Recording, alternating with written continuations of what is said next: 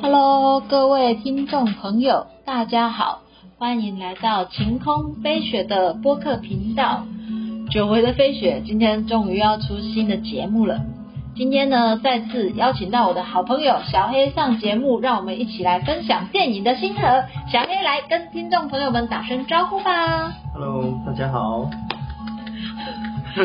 小黑，我们都录了，是在讲什么？我们都录了几集节目了，然后你还这么的拘谨害羞啊？嗯，好啦，我感我要感谢小黑，让我的心情比较平缓一下。其实我们刚刚在录制节目前，两个人经过大概将近半个小时，要对今天分享内容的讨论。那因为我们今天分享的那个内容是有关一部中国电影，叫做《少年的我》。那它里面的故事内容呢，有校园霸凌，然后甚至还有杀人。那其实我觉得从里面我看到很多点呐、那其实要探讨这样的话题，情绪难免会稍微低迷一点。可是为什么飞雪会想要做这个节目呢？因为其实飞雪觉得霸凌，虽然说我现在已经不是学生了，但是我读书的时候，可能因为我是一个比较特别的人，又因为我家庭关系比较早熟，所以其实我读书的时候不太讨喜，同学不太喜欢我，我甚至莫名其妙被同学呼巴掌，你知道吗？当然当下我也把他呼回去，就有遇过类似一些那种霸凌排挤的情境，但是没有说到非常的严重，说像现在新闻报的这种状况。那其实事实上，我刚刚也跟小黑在聊说，其实我觉得霸凌，霸凌它真的无所不在，就是除了校园霸凌之外啊，现在职场有所谓的职场霸凌啊，然后甚至我觉得国家跟国家，我今天为了我们国家的利益，我就动不动我来个给你什么，你要是怎样不配合我的话，我就要增加你的关税，我要干嘛干嘛的，我就会觉得说，不禁想要探讨，我们人类真的不能好好的和平共处吗？真的大家彼此互相理解这么难吗？在这样的一个竞争这种整个这种非常那种，不管是读书也好，然后就业也好，大家都在一种国与国之间都是一种非常强烈的竞争意识下，对我们人类的文明发展真的是好吗？小黑，来，请说。请说。好啦，那我们就带入今天的主题。那其实我会想要探讨这部电影，也是因为我刚好看到一个中国的一个 YouTube 主叫做樊登，他在说书介绍的时候讲到一些育儿干嘛有的没的。然后因为樊登他讲到说，他说其实他说其实就像电影《少年的我》那种霸凌的小孩，他其实也是缺乏爱的小孩，因为他缺乏爱，所以他就在学校找了一些那种比较弱势的族群，然后对他们进行欺负，去算是一种宣泄自己心中的，然后排解自己的一些那种问题，所以就导致说我很认真的把这边抓来看，我想要了解霸凌的那一个人，他到底是一个怎样不被爱的小孩。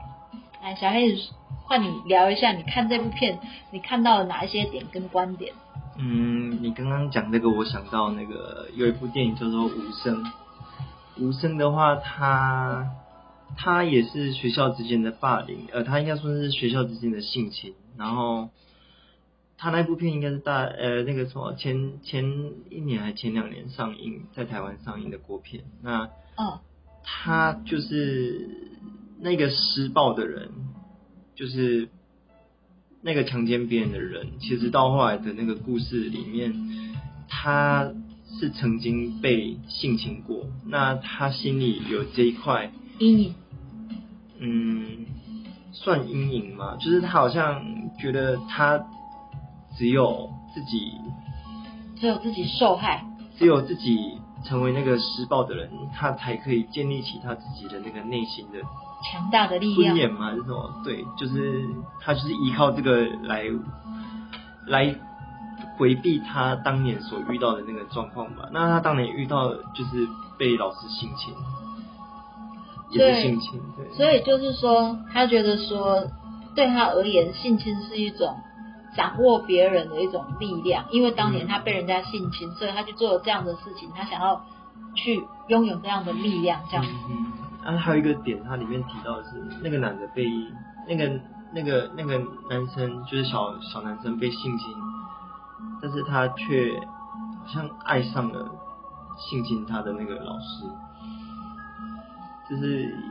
就是又更远了，因为之前有一部电影专门在讲这个，叫做寒蝉效应。哦。另外一个就是你爱上你的施暴者。然后但是他好像因为他爱上了这个施暴者，他但是这个施暴者并后来就离他远去了，嗯所以他内心一直缺缺乏着一个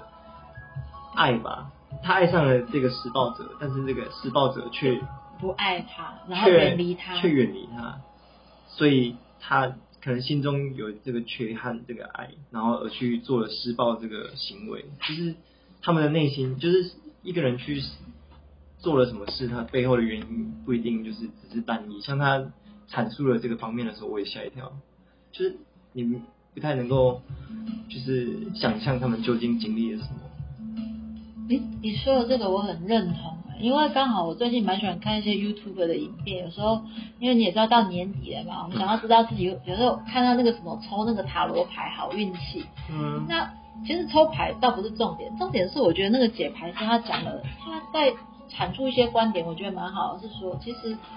我们不要，比如说好，你现在感情不顺，然后你跟你另一半觉得怎样，你觉得说你对他有很多埋怨，但事实上是因为我们都用我们的观点去看对方，可是对方他发生了什么事，他心里有什么想法，他有什么难，他没有讲，那当然就是这也是我觉得说今天我想要讲这部电影的原因，是因为我觉得说增加人与人之间的理解很重要。其实我后来我很就是很这部片我很认真的看了，我就觉得说那个女主角她真的她家里很辛苦嘛，因为她家里就是本来就是经济状况比较不好，然后她妈妈又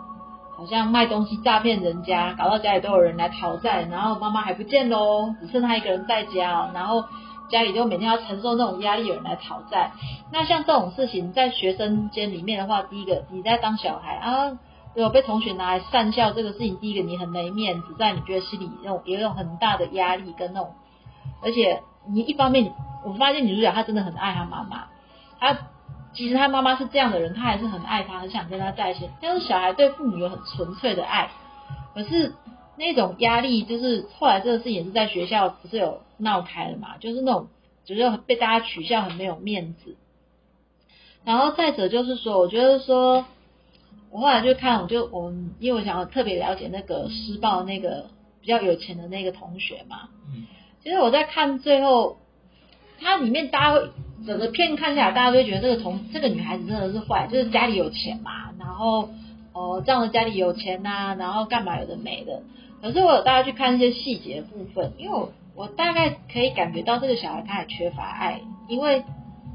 在他们那种中国大陆那种高考制上那种，我我看到那个考试的画面，你有没有觉得很震惊？有啊，就是好像你人生如果没有高考，你就完蛋的那种感觉。高考这一仗，你如果失败了，你人生就整个 over 了，是不是？对啊，对啊，对啊。尤尤其是那个学校那个氛围吧，他贴了一堆红布条，然后书每一个学生的书桌都叠的书叠那么高，然后老师在黑板上写的东西都是什么高考要怎样，然后老师喊的口号都是高考要怎样，然后那种的，就是那种氛围吧，大陆的那个高考。真的，我看到那个，我真的震惊到吓到，你知道吗？有一种那种毛骨悚然的感觉，觉得说，我靠，这种这他们这个竞争压力也太大了吧？就就反正不管你是有钱有钱人家没钱人家的小孩啦，你就是高考这一战哦，只要你赢了，你人生就你有出头啦，你就有希望啊。但是你若是输啊，你就嗯就对的感觉。那我们又回归谈到那个霸凌女主角那个女孩子啊，其实他的行为真的很不可取，这个我们真的不赞同。当然就是说，因为我他里面有几段话，我可以感受到，就是说，嗯，他跟那个女主角求情，那个拍视频嘛，他说他因为高考分数不好，已经重考，他爸已经不知道几个月不理他了嘛。那我这个时候，我们就回过来想说，你看这个家长对他小孩的爱是出在于怎样的基点上？今天今天你的小孩如果他不会读书，你会因为这样不爱他吗？虽然我们现在还没有小孩，想象一下，嗯，我觉得家长我在猜，因为就是他家长的一个想法，可能就是因为希望你好，嗯所以我希望你高考考得怎样，然后的一种出于这种爱，就是为了你好的这种爱，然后而去那个对他的子女，让他的子女就是可能没有达到他的要求，所以他所以家长有了怎样的反应，那子女就会觉得哦，一定是我自己不够好，然后不够怎样，然后而导致了就是你刚才说，就是那个施暴的那个女生，她的心理可能就是会觉得那个缺乏爱，可是我建立在嗯这个爱可能会建立，就是起点在于父母的那种他们觉得的，他们价值观，他们觉得的我是为你好我是为你好。这。个点上，哦，我感觉是这样。可是我在看，我会觉得父母用这样的方式，就是会觉得有点残忍，就是就是我会觉得说，今天你考不好，我就不理你，这嗯。他等于说他在他用亲情在惩罚这个小孩，嗯嗯嗯。等于说我就我今天用我的亲情在惩罚这个惩罚你啊，因为你考不好，嗯。所以我不理你了，我不在意你了。嗯。那其实小孩在那个小孩就是从到进入成人的时候，他其实都是很需要父母的关爱。当父母这种惩罚式的这一种亲情惩罚式的，我不在意你喽，然后我不理你，因为你考试考不好，所以我就忽略你，其实会让小孩内心蛮受伤的。嗯我是这样看的、然后我觉得最经典的那段就是当女，因为我们前面都以为说那个杀人凶，因为那个他是后面是用那个倒数序的嘛，后面他就是前面是那个男主角先出来认罪嘛，嗯。然后他也帮那个女主角铺陈好，找人开车干嘛有的没的，他布好局要自己去担罪，可是后面警察他也有发现说，呃，诶，就是以他觉得说根本不对，不合逻辑，那后面就真的拍到说那个女主角跟那个霸凌，就是霸凌他的那个，他他讲到那一段话，触入到他心里的那种心里的那个伤痛，跟他那种自尊的时候，就把他推下去了。其实我在看那段很有趣，我只能说啊，就是那个女孩子那个霸凌者，就是他们家的那种教育，就是大概就是觉得读书至上，他其实也不懂得真正交朋友，应该也没有真正的朋友，因为他边走边跟那个女主角讲说啊，你既然这么不喜欢我，那不然你要你要报哪一个学校？我们报我想要考北大，然后啊，不然还是我们各我们都各自加油，好好的发挥，好好的考好。然后那个谁谁谁啊，他就是一个墙头草，什么有的没的。然后那个谁谁谁就怎样，觉得还是你最好。他其实他想要跟那个女主角示好聊天，其实当那个女主角答应他说，就是不要说哦让他们家人知道这个视频的事情，他没事，他其实他没事就可以走，但是其实他他其实他内心渴望朋友，然后他想要跟他示好，但是却真的是白天不懂夜的黑，因为他们两个人的那种生活经历还有价值观是不一样的，他也不了解说那女主角那种压力，然后他最后，其实我觉得他最后真的是出于善心，他跟他说啊你你为什么不要一些钱呢？这样可以帮你妈妈还债呀、你就可以你妈妈就可以减轻压力。他是出于一种很现实的逻辑，然后想跟他示好，但是这段话不得了，因为对那个女主角而言，他们家这个事情，那个钱那个事情，他对他来说，他觉得说那是在羞辱他，你知道吗？嗯嗯我可以了解那个女主角的心态，因为我以前曾经有就是那种，就是有一些状况是那种很困境的，所以有时候别人说的话是无心的，但是我们听着自己，因为我们自己内心的那一种，就是那种自卑或那种黑暗，然后你就会觉得说，有有些人是真的有心，可是有些人真的是无心，可是你就会做那样的解读，然后就整个那种自尊心放大，然后甚至那种受害的那种心态更放大，所以当下那时候他整个一个愤慨就把那个女的推下去，然后那女的就摔死了嘛，对不对？对，然后就开始后面的男主角那个顶罪的剧情。这个男主角，呃对我们没有没有好好的讨论一下那个男主角，这样子有点太对不起他。这个男主角他也是一个辛苦人，因为他被他妈妈放弃了。我们不要讲抛弃啊，就是讲抛弃有点太严重。嗯对啊，就是因为他妈妈，其实他因为他妈妈也是一个平凡人，就生活很难过，想要找到一个新的依靠，但是他内心又没有强大到说可以带着这个孩子一起，于是他放弃了他小孩，放弃了他小孩，让这个男主角过得孤苦伶仃的生活，然后就在外面跟人家可能学不好，干嘛有的没的。对，然后这个男主人又碰到这个女主角，没有想到说，哎，他们两个居然会凑在一起嘛。嗯因为被霸凌的关系，他找男主角保护他。而且我觉得很妙的是，我那时候刚开始我想说，为什么那男主角不离他近一点，在他旁边？因为女主角说，啊，你为什么不在待在我旁边？可是没有想到说，那个男主角，我我必须说，他真的对这个世界的残酷很了解。他知道说，因为他们两个是不同不同世界的人，这样子的话会对女主角造成困扰。然后也铺陈到后面说，他要顶罪的时候，他说他们两个是没有关系的人，这个事情会比较有一个很好的说法，对不对？嗯，对，他才有说服力。不然其实那个很多街景的摄像头，如果拍到两个人在一起，两个人怎么说都说不清，就那是因为他们有保持距离，对他们保持一个很安全的距离。对，很安全的距离，让警察只能用套话的方式，没有办法以没有办法以证据确凿的方式来跟他们做审问。然后警察套话里面啊，我印象很深的就是，其实最后因为那个年轻的男警察，我感觉说他对那个女主角有很强烈的怜悯之心跟同理心，然后他后面甚至不惜骗那个女主角说那个男的被判死刑，其实他已经成年了，他就是，然后那个女主角最后崩溃了。崩溃，他觉得说，为什么我们这么低阶层的人，只是想好好的过日子，那你为什么不放过？可是那个刑警的他的那种他的态度是出于说对他这个女孩子人生未来的考量。我后面在看她这段的时候，让我想到那个东野圭吾的那个白白夜行。嗯，白夜行，对，因为那个那个听众朋友如果好奇的话，你们可以上网上网去看一下《白夜行》，因为他的故事跟这个故事不一样，反正就是也是男女主角在很小的时候都有很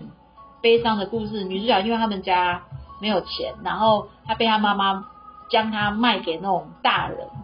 然后没有想到那个大人是男主角的爸爸，我记得没错吧？嗯，对，好像让他去给他爸爸性侵吧。对对对对对，因为他们有恋童癖。就被那个男主角看到，男主角直接把那个他爸给杀了，好像也是不小心杀的，还是故意杀的？应该是不小心杀的。应该说是他们两个不小心杀了，但是男主角却把这个事情承担下来。嗯，那这个事情最后，女主角她的人生虽然过得很好，可是就是其实他们的行为已经走走在一个偏差上了。女主角在长大的过程一直都有，都就是都有杀人嘛。我有点忘了，应该是说教唆，不是说教唆，就是他会跟男主角说谁谁谁，嗯，男主角就会帮他做掉他。就就就是女主角看起来就是光鲜亮丽，感觉就是一个那个大家闺秀嘛，那个是这个成语。就是一个名，就是看起来就是一个那种清秀的名媛，然后就是一个我见犹怜的那种那个小姑娘这样对对对，但是其实背后就是因为有男主角，护着她，对，就是然后她一个她替她伤了她的手。一个共生依存的关系，就像《少年的你》里面这一部的共生依存，就是男女主角这样子的关系吧，有一点像。但是其实那个女主角她没有像《白夜行》里面那个女孩子那么扭曲，哦。她内心其实是很挣扎，她不要他帮她顶罪，只是说后来她被男主角说服，因为她觉得，因为男主角就一直觉得说你会读书，你还要考高考，那我因为我未成年出来，那就是至少要一个人有前途，她是出于这样的态度这样。讲一句话叫做“你守护世界”，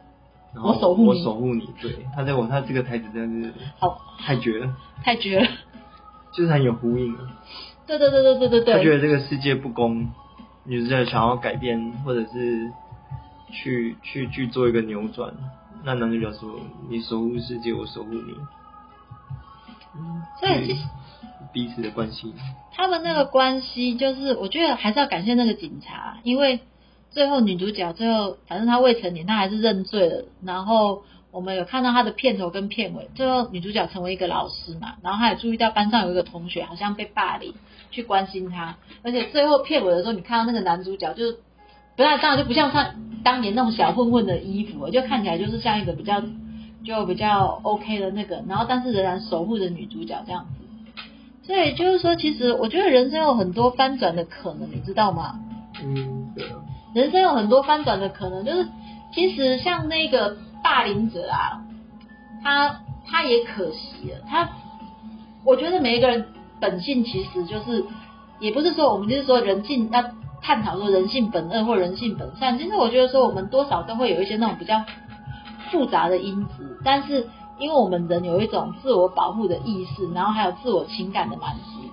那我还是觉得那个女孩子其实有她好的一面，只是说反正就是高考嘛，高考，然后高考大过于他的人生，她没有什么很快乐的童年，那。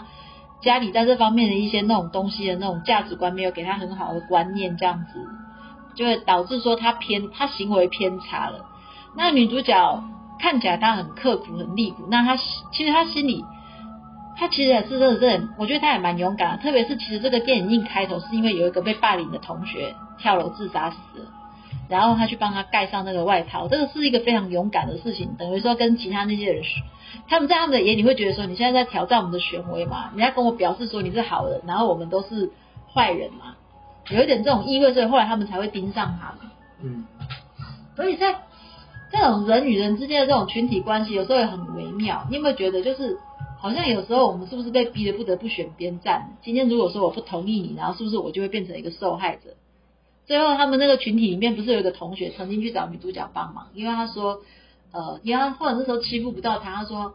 他会成为变霸凌的对象。可是最后他们又拉着他一起去给他拍那个，就是那种那个，就是他们想要亲他给他裸拍的视频嘛。对啊。有一个现象就是，呃，今天我不，今天我不跟着他们去弄你的话，被弄的就是我。这是一部那个另另外也是霸凌的影片，叫做《报告老师怪怪怪怪物》。我讲慢一点，报告老师，报告老师，怪怪怪怪物，好多怪啊！对，他他里面讲的也是霸凌，他里面讲的就是有一个有一个男同学的台词，他就说今天我不弄你，被弄死的就是我啊。所以因为这样，他变成他也会去弄别人。嗯，对，有时候是那个就是。可能一起施暴的人，他的心态就是可能是因为这一面，他会想要去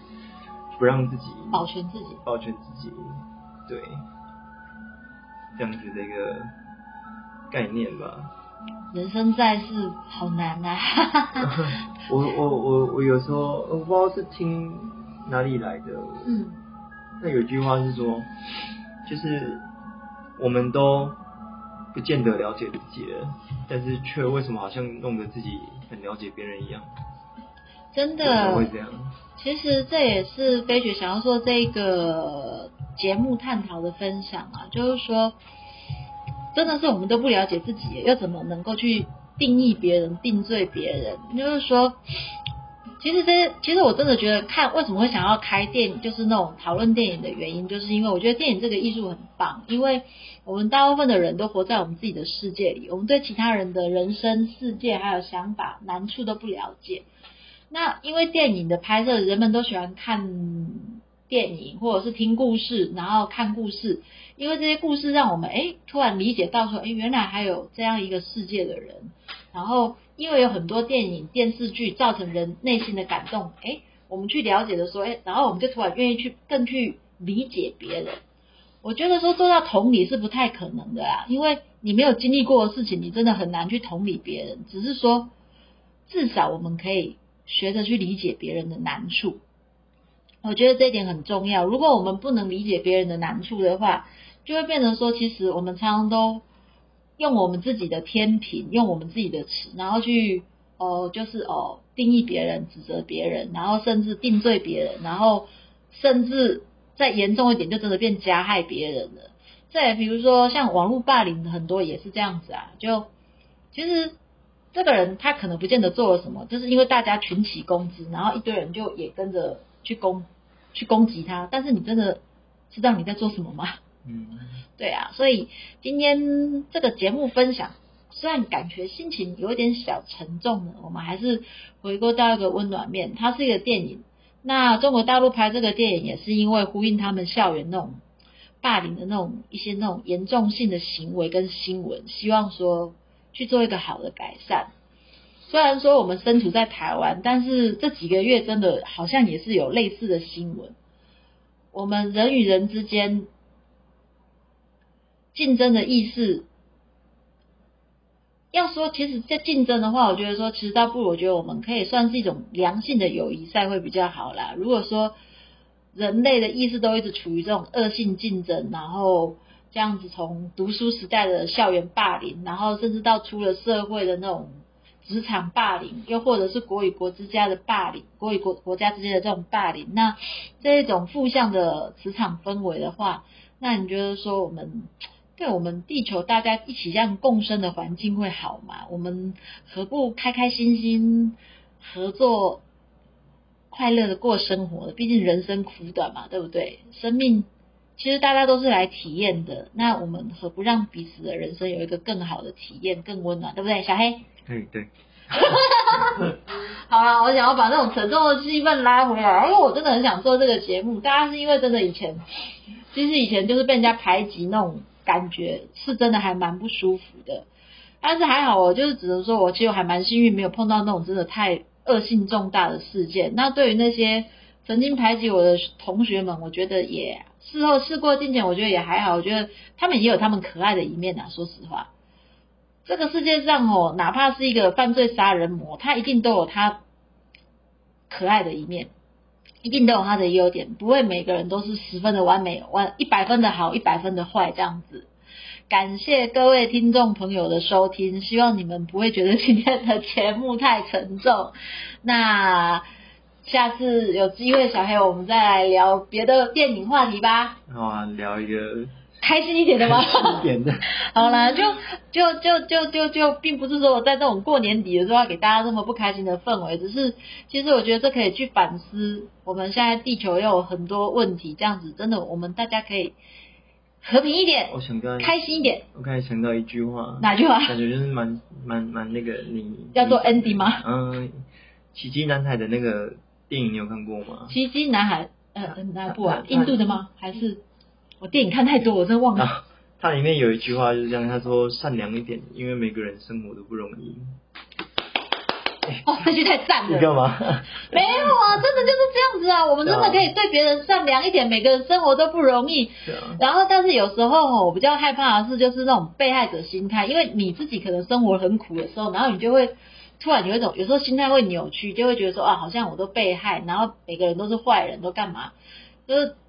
真的，每个人都有每个人不容易的地方。有时候我们看这个人，觉得说哦，他很有钱，哦，他的事业很成功，但是可能他们家吵得乱七八糟，然后有一些什么不为人知。我们真的看不到一个人人生的全貌，所以